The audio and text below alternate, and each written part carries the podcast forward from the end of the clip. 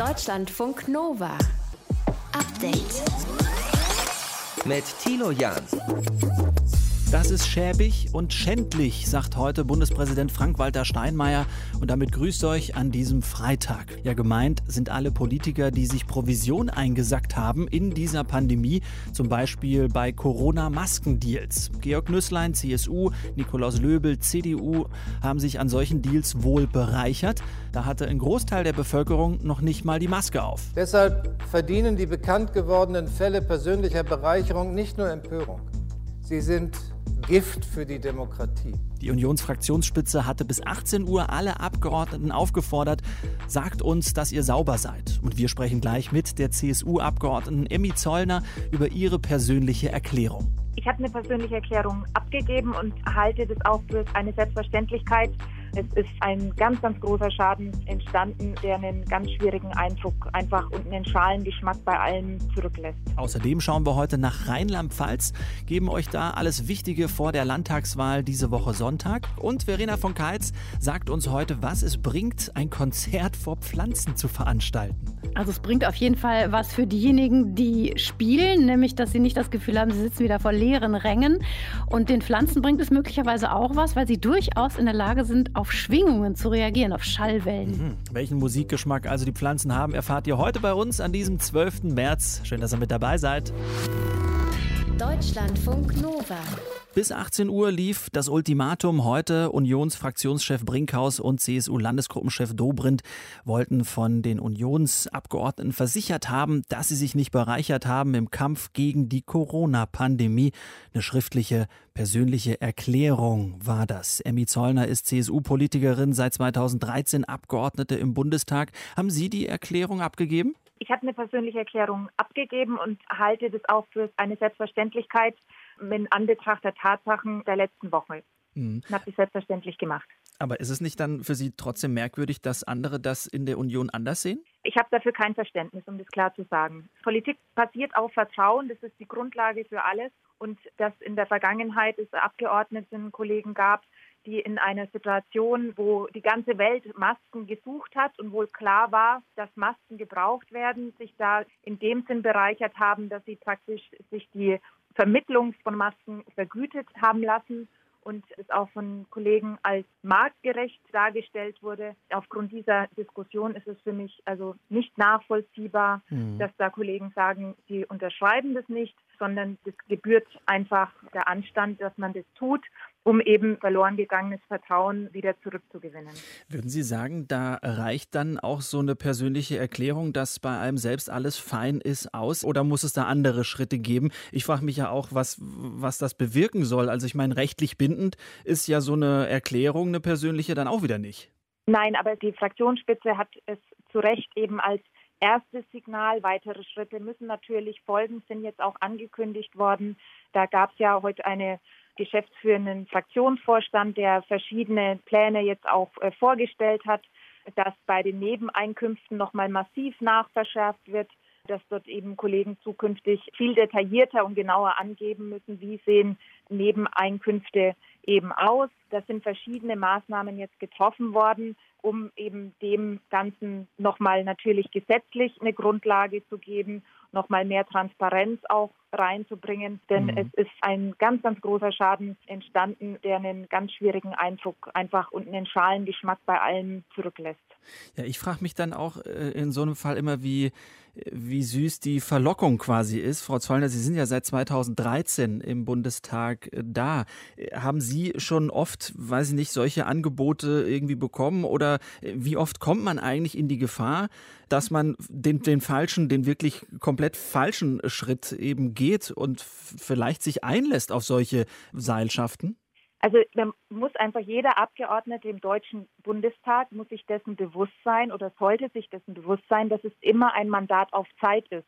Das ist, der, finde ich, der, die wichtigste Grundlage, dass wir im Deutschen Bundestag das Vertrauen für vier Jahre geschenkt bekommen haben, dürfen vier Jahre lang die Menschen in unserem Land vertreten. Mhm. Und dieses Mandat auf Zeit muss dann auch immer wieder erneuert werden. Das ist für mich die Grundvoraussetzung. Und dann sollte sich natürlich jeder Abgeordnete bewusst sein, dass die Menschen, die zu einem kommen, und zu mir kann auch jeder kommen und kann mit mir über Dinge sprechen, dass aber natürlich Unternehmen beispielsweise oder Vertreter von Verbänden oder auch von NGOs, die kommen ja nicht zu mir als Abgeordnete, weil sie mich so nett finden, sondern die kommen, weil sie Interessen haben, die sie vorbringen wollen. Und das ist natürlich auch legitim, dass verschiedene Verbände, NGOs Interessen vorbringen. Und die Aufgabe von Abgeordneten ist dann eben ganz grundsätzlich, zum Gemeinwohl hin abzuwägen. Das erwarten die Menschen. Das sollte eben die Richtschnur für Entscheidungen sein, für politische Entscheidungen. Mhm. Und außer Frage steht natürlich, dass man dafür kein Geld annimmt. Das ist für mich eine Selbstverständlichkeit und Gott sei Dank auch für die meisten Abgeordnetenkollegen eben natürlich mhm. kein Geld anzunehmen. Drei CDU, CSU-Parlamentarier sehen das ja anscheinend anders und äh, haben diese Woche schon die Fraktion verlassen. Was glauben Sie, wie groß ist die Delle, die Union jetzt bekommt dadurch? Es ist eine wahnsinnig große Delle und es ist auch eine Delle, die man am Ende des Tages auch nachvollziehbarerweise auch erhalten. Und ich habe zum Beispiel überhaupt kein Verständnis dafür, und so geht es vielen der Kollegen, dass jetzt Abgeordnetenkollegen nicht sofort das Mandat auch niederlegen, dass jemand immer noch eine Diät erhält, obwohl er nicht mehr im Deutschen Bundestag tätig ist. Das ist für die Menschen vor Ort, bei mir daheim, in meiner Heimat, aber auch für mich persönlich absolut nicht nachvollziehbar. Sagt Emmy Zollner, CSU-Politikerin, hat heute auch die Ehrenerklärung für alle Mitglieder der Unionsfraktion im Bundestag abgegeben, unterschrieben und damit beglaubigt, dass sie sich nicht bereichert hat an irgendwelchen Deals in dieser Corona-Pandemie. Und so haben es auch laut Unionsfraktionschef Brinkhaus alle 243 Abgeordneten der Union wohlgemacht. Deutschlandfunk Nova. Update. Es ist ein Freitag heute und die Infektionszahlen und auch der Inzidenzwert ja, steigen weiter an. Das Robert-Koch-Institut hat zusammen mit dem Gesundheitsminister Jens Spahn dazu nochmal eine Pressekonferenz gegeben. An Sandmeier aus unserer Nachrichtenredaktion hat die für uns gescannt an. Auf Entspannung standen die Zeichen da heute ja nicht, ne? Nee, das kann man leider nicht sagen. Also wie du sagst, die Zahlen gehen weiter hoch seit einigen Wochen, besonders bei Kindern und Jugendlichen. RKI-Chef Lothar Wieler, der sagt, die Fallzahlen, die haben sich auf einem zu hohen Niveau jetzt eingependelt. Zu Beginn dieses Jahres ist es uns sehr gut gelungen, die Fallzahlen zu reduzieren. Aber die Pandemie ist natürlich leider noch nicht vorbei und im Gegenteil, jetzt stehen wir am Anfang der dritten Welle. Herr Wieler vergleicht das Ganze in dieser Pressekonferenz mit einem Marathon, bei dem wir jetzt aber, sagt er, im letzten Drittel sind. Aber dieses letzte Drittel, das sei halt besonders anstrengend, sagt er. Und deshalb sei es weiter wichtig, sich an die Hygiene- und Abstandsregeln zu halten und Kontakte zu reduzieren. Denn es werde eben noch dauern, bis ein Großteil von uns dann geimpft ist. Hm. Wir haben das schon von so vielen Hausärztinnen und Hausärzten jetzt äh, gehört, dass sie bereit wären, richtig loszulegen mit dem Impfen. Gibt es da vielleicht doch noch eine Chance drauf, dass die früher einsteigen als bisher gedacht? Also bisher nicht. Im Moment ist der Plan ja Mitte April, weil es laut Gesundheitsminister Jens Spahn noch nicht genügend Impfstoff gibt. Aber nächste Woche Mittwoch wollen Bundeskanzlerin Angela Merkel und die Ministerpräsidentinnen und Präsidenten nochmal genau darüber sprechen, also wann es in den Hausarztpraxen jetzt losgeht. Wann auch immer das sein wird, heißt das aber nicht, dass dann direkt jeder zum Hausarzt oder zur Hausärztin gehen kann. Das hat Jens Spahn heute nochmal betont. Der Wechsel in die Arztpraxen ist ein entscheidender Schritt ist der Grundstein, um deutlich an Geschwindigkeit gewinnen zu können. Anders als gedacht werden wir allerdings nicht oder als einige denken, gleich auf Priorisierung verzichten können. Gerade die Zahlen bei den über 80-Jährigen zeigen, wie wichtig es war und ist, zu priorisieren. Ja, aber irgendwann dann soll diese Priorisierung dann auch aufgehoben werden. Werfen wir nochmal einen Blick auf die Wirtschaft. Auch da gab es ja heute ein paar Pressekonferenzen. Genau, Arbeitsminister Hubertus Heil von der SPD, der hat nach einem Jahr Corona Bilanz gezogen, was den Arbeitsmarkt angeht. Und sein Fazit bisher, das ist so. Die Pandemie hat den deutschen Arbeitsmarkt erschüttert. Aber das große Beben ist ausgeblieben. Das liegt auch an den Hilfen vom Staat, die es ja in Deutschland gibt. Laut Heil wurden im letzten Jahr für Kurzarbeit 22 Milliarden Euro ausgegeben. Das ist viel, aber Heil sagt, Massenarbeitslosigkeit wäre noch viel teurer. Und deshalb hat er heute auch angekündigt, dass der vereinfachte Zugang zum Kurzarbeitergeld bis Ende Juni verlängert werden soll. Ja. Unterstützung vom Staat, da gab es äh, leider auch viel Betrügereien. Genau, bei den Soforthilfen für Unternehmen, da gab es ja mehrere Betrugsfälle. Deshalb hat das Wirtschaftsministerium die sogenannten Abschlagszahlungen, also die schnellen Vorschüsse auf die Staatshilfen, letzte Woche gestoppt. Aber jetzt fließt das Geld wieder. Das hat Bundeswirtschaftsminister Peter Altmaier heute gesagt. Schauen wir noch ein bisschen voraus äh, auf die Zeit. Vielleicht äh, rund um Ostern ist ja schon in drei Wochen. Gibt es eine Chance auf Urlaub? Ja, das ist weiterhin schwer zu sagen. Eins der beliebtesten Urlaubsziele der Deutschen, nämlich Mallorca, das ist zumindest laut dem RKI ab Sonntag kein Risikogebiet mehr. Das gleiche gilt auch für die anderen Baleareninseln und einige Regionen in Spanien und Portugal. Das heißt, Stand jetzt könnte man da hinfahren ohne Tests und Quarantänepflichten, wenn man dann wieder zurückkommt. Italien aber zum Beispiel hat heute angekündigt, dass es über die Osterferien im ganzen Land einen Lockdown geben soll, weil dort die Infektionszahlen steigen. Also Vorhersagen bei dem Thema sind jetzt noch schwierig, denn in drei Wochen kann bei den Infektionszahlen eben noch viel passieren. Das Robert Koch Institut hat heute nochmal ein Corona-Update gegeben. Das Fazit von RKI-Chef Lothar Wieler, die Infektionszahlen haben sich auf einem zu hohen Niveau im Moment eingependelt. Informationen waren das aus unserer Nachrichtenredaktion von Ann Sandmeier. Deutschlandfunk Nova. Update. Das hier wäre mal wieder was, oder? Live-Musik, alle zusammen im Saal oder auf einem Konzert, aber es geht momentan nicht. Und dann hören wir heute in Oldenburg, geben Musikerinnen und Musiker ein Konzert für, Achtung, Topfpflanzen. Geht's noch? Verena von Kaltz aus unserem Team, was soll das bitte schön? Das ist eine Aktion, bei der 16 Musikerinnen und Musiker aus Oldenburg und Umgebung die Gelegenheit hatten, mal wieder vor vollbesetzten Publikumsrängen aufzutreten. 182 Topfpflanzen haben nämlich Anfang des Monats Platz genommen im Oldenburger Theaterlaboratorium. Das Konzert Music for Plants wurde aufgezeichnet und wird heute Abend und am Wochenende ausgestrahlt vom Lokalsender O1. Mhm. Ausgedacht hat sich das der Oldenburger Musiker Felipe Diaz, der aus Katalonien stammt. In Barcelona, da gab es nämlich schon im letzten Jahr ein solches Event in der mhm. großen Stadtoper. Da hat ein Streichquartett, wie man hier hört, vor über 2000 Topfpflanzen gespielt, also war ausverkauft quasi. Und wenn du dir das Video dazu anschaust, dann ist das schon wirklich eine besondere Stimmung. Aber wir, wir können festhalten, dann ist das eher so ein Kulturding. Ja, die Pflanzen haben jetzt da primär nichts davon. Also klar muss man sagen, ne, das ist ein kreativer Umgang mit den krassen Einschränkungen, unter denen ja gerade Künstler und Musikerinnen in der Pandemie leiden. Wer will, kann nämlich den Pflanzen nachträglich die Eintrittskarte subventionieren. Und das so eingenommene Geld geht dann an junge Oldenburger KünstlerInnen. Mhm.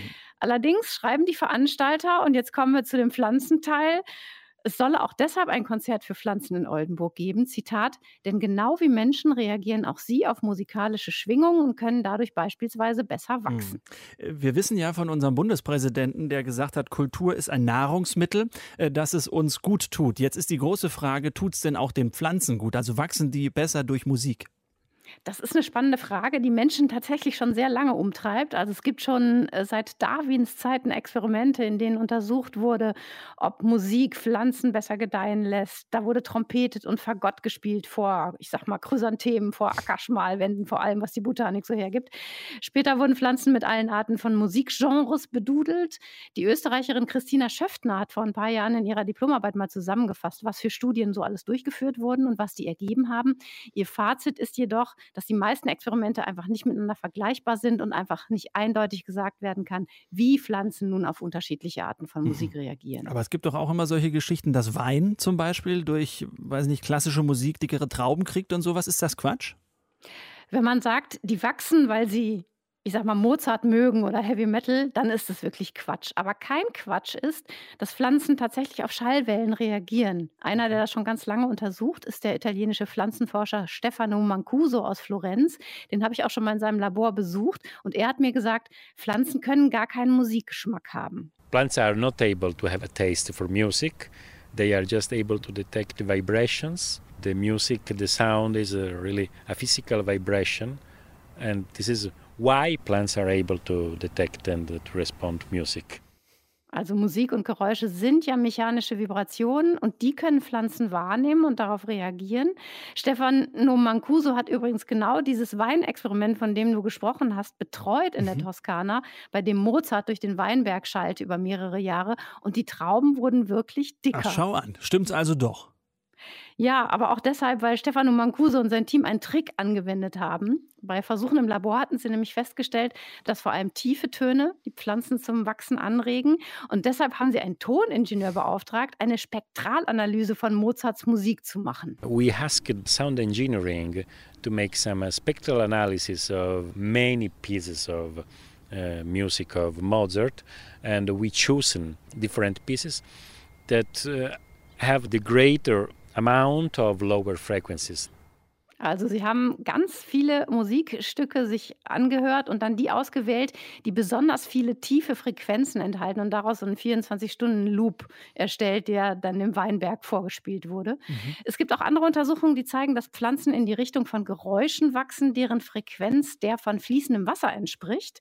Also das Bild von Pflanzen, muss man sagen, hat sich in den letzten Jahren in der Biologie doch sehr gewandelt. Also weg von diesen tumben Teilen, die nicht vom Fleck kommen und nichts mitkriegen von ihrer Umgebung. Denn inzwischen ist einfach klar, dass Pflanzen sehr wohl viel von dem wahrnehmen, was um sie herum passiert und auch darauf reagieren können. Ja, und deshalb ist es äh, vielleicht auch okay, wenn die mal anstelle von uns im Theater sitzen und ein exklusives Konzert vorgespielt bekommen. Heute Abend wird zumindest auf dem Lokalsender O1 das Konzert Music for Plants gesendet ja, 19 Uhr erstmal gleich, aber ihr seid ja bei uns, deswegen könnt ihr am Wochenende noch äh, andere Sendetermine mal nachschauen.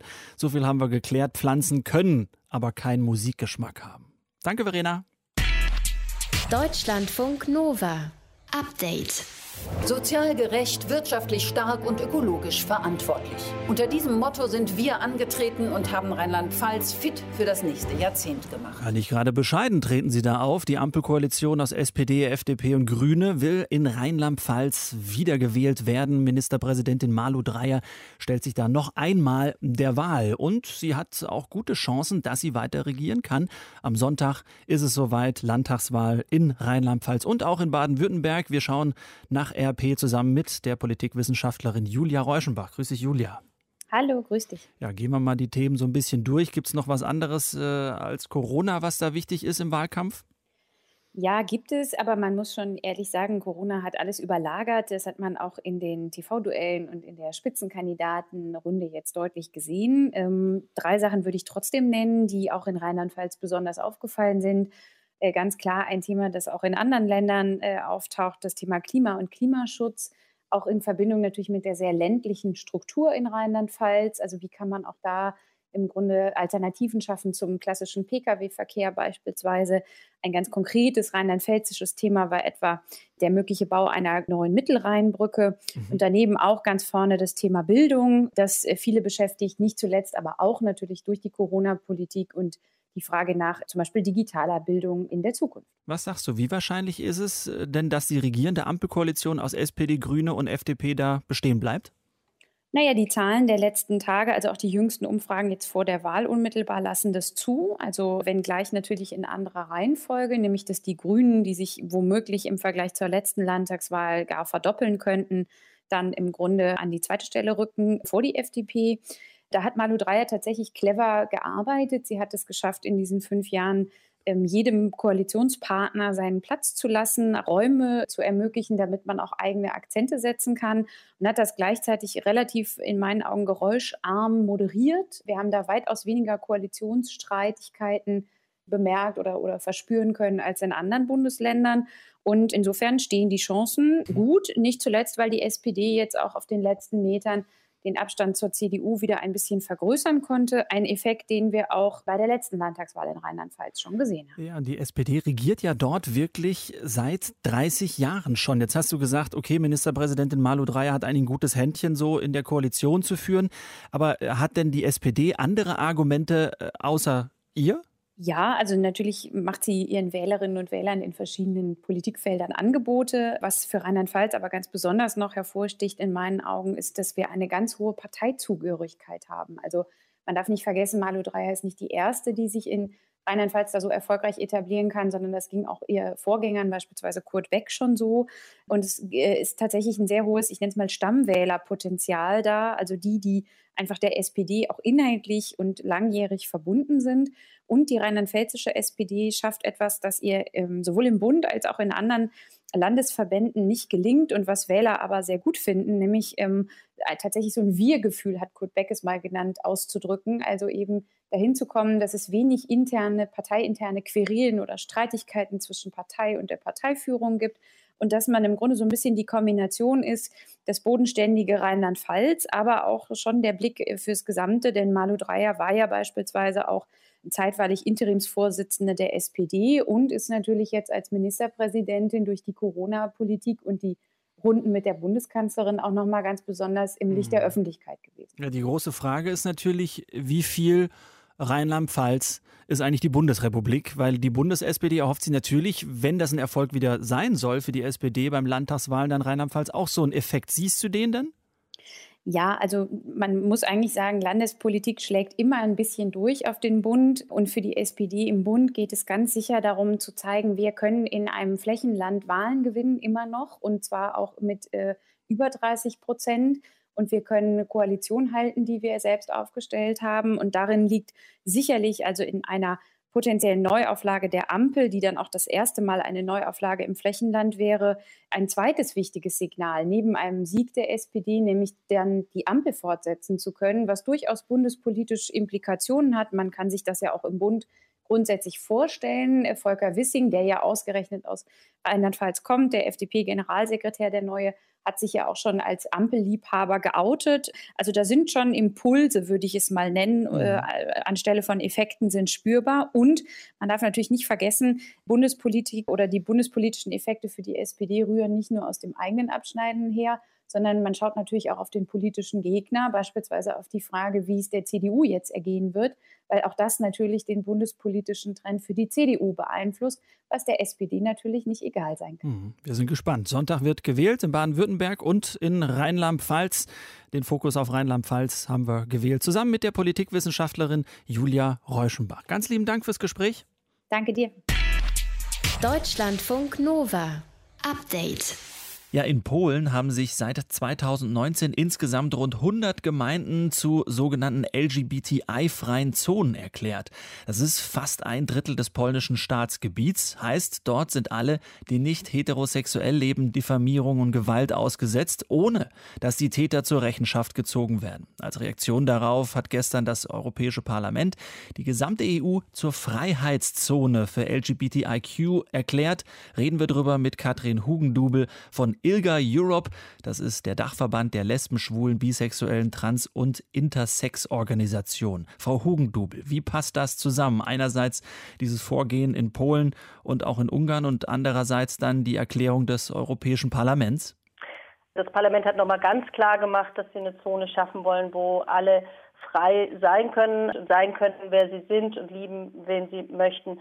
Das Problem damit ist natürlich, dass es wirklich eine symbolische Geste ist und dass wir jetzt sehr viel mehr Taten sehen müssen, was Polen und Ungarn angeht, von der Europäischen Kommission aus, auch vom Europäischen Parlament aus, aber auch ehrlich gesagt in allen anderen EU-Mitgliedstaaten. Denn es sind schöne Worte, aber es ist ja nicht so, dass LGBTI-Rechte in allen EU-Mitgliedstaaten völlig geschützt sind. Und man kann eigentlich so weit gehen zu sagen, dass jeder EU-Mitgliedstaat Hausaufgaben hat. Und, und wenn wir die jetzt nicht sehen als Folge von so einer Deklaration, dann besteht natürlich die Gefahr, dass so symbolische Gesten auch an Glaubwürdigkeit mhm. verlieren. Wie ist denn konkret da die rechtliche Behandlung von LGBTIQ-Menschen? Gibt es auf dem Papier sowas wie Gleichberechtigung? Es gibt natürlich ganz klar in der EU-Grundrechtscharta die Gleichberechtigung. Was wir aber halt sehen, ist, dass es sowohl bei Gesetzen als auch bei Rechtsprechung des Europäischen Gerichtshofs in Luxemburg wirklich dann ein Umsetzungsproblem gibt. Also wir haben zusammen mit zwei polnischen Organisationen eine Beschwerde bei der Europäischen Kommission, ein Vertragsverletzungsverfahren fordernd eingereicht und wir sehen bis jetzt immer noch keine Aktion von der EU-Kommission. Denn diese Deklarationen, die in Polen angenommen wurden, sind ja im Gegensatz zu dem, was das Parlament gestern gemacht hat, nicht nur symbolische Gesten. Damit verpflichten sich diese Kommunen, traditionelle Familien in allen ihren Politiken, aber auch in dem, wie sie Gelder ausgeben, zu fördern. Und, und das impliziert natürlich eine ganz klare Nichtgleichstellung, eine Diskriminierung, die unserer Meinung nach und auch unserer Rechtsexpertenmeinung hm. nach gegen EU-Verträge und EU-Rechtslage verstößt. Das heißt, wenn ich Sie da richtig verstehe, dann glauben Sie auch, dass durch dieses Wording Freiheitszone vom EU-Parlament gestern jetzt die Lage sich für die Menschen zum Beispiel in Polen und Ungarn nicht ändern wird?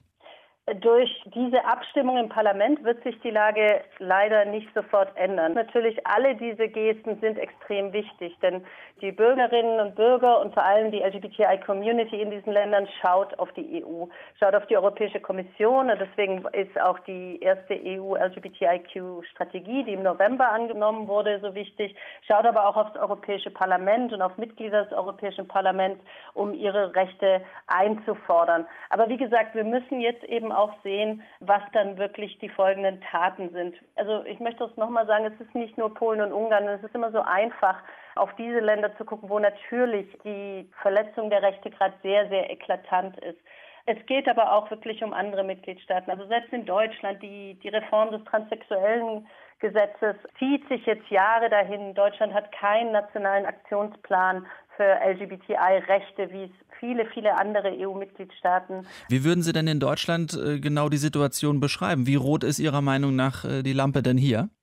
Die Lampe ist nicht rot, die, die Lage ist auf jeden Fall liberal, aber wenn wir eben an die Gesetzgebung gucken, dann sind auch da Lücken. Also erst letzte Woche habe ich wieder einen Artikel gelesen, wo es darum ging, dass eben Adoptionen in Ungarn für gleichgeschlechtliche Paare verboten sind, in dem mit keinem Wort erwähnt wurde, dass auch in Deutschland es dieses Adoptionsrecht für gleichgeschlechtliche Paare immer noch nicht gibt. Also ich habe manchmal das Gefühl, man fühlt sich sehr, sehr liberal, man fühlt sich sehr, sehr offen und, und in eine diverse Gesellschaft, aber man vergisst genauer anzugucken, was auf rechtlicher Ebene die Probleme immer noch sind und die dann auch wirklich konsequent anzugehen. Sagt Katrin Hugendubel von ILGA Europe, dem Dachverband der Lesben, Schwulen, Bisexuellen, Trans- und Intersex-Organisationen. Deutschlandfunk Nova. Update. Stellt euch mal vor, Sonntag bei der Landtagswahl in Rheinland-Pfalz, da könntet ihr Christian Ulmen wählen. Und der löst dann auch, weil es gut läuft, Malu Dreyer als Landeschefin ab, weil Ulmen eben gebürtiger Rheinland-Pfälzer, geboren in Neuwied. Mhm. Sowas könnte vielleicht auch in den USA passieren, also nicht mit Christian Ulmen, aber mit Matthew McConaughey. Der zieht es laut eigenen Aussagen in seinem Podcast in Erwägung, für das Gouverneursamt in Texas zu kandidieren. Er will also den Schwarzenegger in Texas machen, als Schauspieler in die Politik. Deutschlandfunk Nova-Reporter Matthias von Lieben wollte für uns mal wissen, ob das eigentlich so eine gute Idee ist. Und er hat dafür unter anderem mit einem gesprochen, der genau diesen Weg schon hinter sich hat.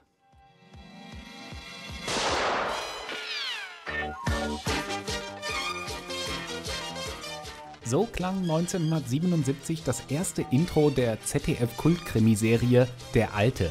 Im zweiten Ermittlerteam ab 1986 ermittelte auch ein gewisser Kriminalkommissar Henry Johnson. Und der wurde elf Jahre lang gespielt vom Münchner Schauspieler Charles Huber, Sohn eines Senegalesen und einer Deutschen. Es vergingen ein paar Jahre und Huber, alias Kriminalkommissar Henry Johnson, schlüpfte in eine völlig neue Rolle. Nächster Redner ist Charles Huber, CDU-CSU-Fraktion. Frau Präsidentin, sehr geehrte Kolleginnen und Kollegen, liebe Gäste.